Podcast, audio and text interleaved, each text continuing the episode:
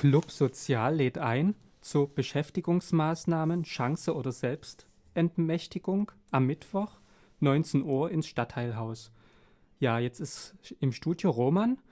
Äh, was ist Club Sozial? Kannst du mal kurz erklären, was das ist? Ja, Club Sozial ist eine Veranstaltungsreihe des Kulturbüro, äh, wo verschiedene Themen eher locker in einer eher lockeren Runde aufgegriffen werden.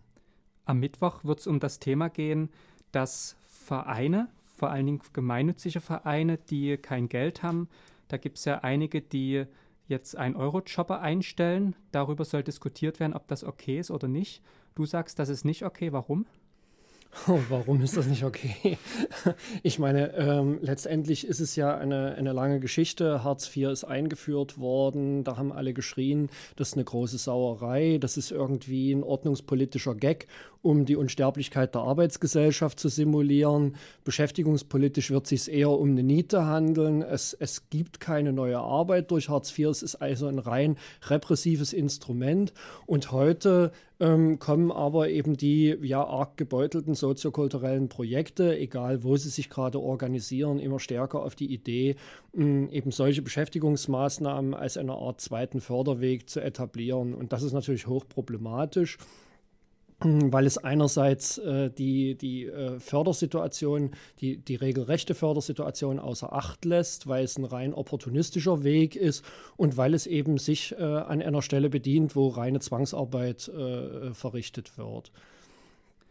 Aber gibt es nicht viele Leute, die froh sind, dass sie eine Hartz-IV-Stelle kriegen? Das ist richtig. Das kommt natürlich darauf an, warum sie froh sind. Äh, äh, die, die einen sind froh, weil sie darüber froh sind. Die anderen sind froh, weil sie das nicht woanders machen müssen. Das ist auch ein, ein, ein Zweitargument für eine Reihe von Vereinen, solche Dinge äh, überhaupt äh, mit zur Hand haben.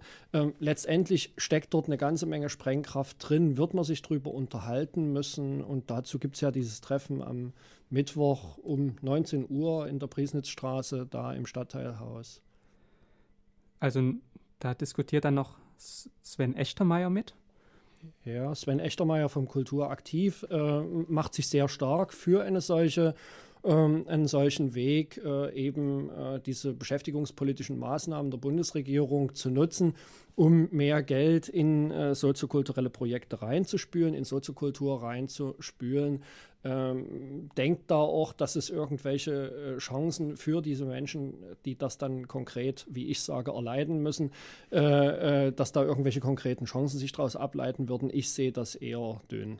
Aber was sagst du, was sollten die Vereine tun, die kein Geld haben? Ja, auf die Straße gehen, 10 Millionen fordern, zusätzlich zum jetzigen Haushalt, jährlich. Ähm, das ist das Problem. Wir haben eine völlig unterversorgte äh, Jugendarbeit, völlig unterversorgte Kulturarbeit in Dresden und äh, halluzinieren, dass wir irgendwie mit den 240 Euro äh, Sachmittel, Zusatzkosten, die wir für so eine AGH bekommen, dass wir davon irgendwie unsere Projekte retten können. Die sind nicht zu retten, wenn wir nicht dafür auf die Straße gehen. Wenn, also viele Vereine sind ziemlich klein, wie sollen die das machen? Das äh, ist jeweils eine Frage der, der, der, gemeinsamen Organisierung.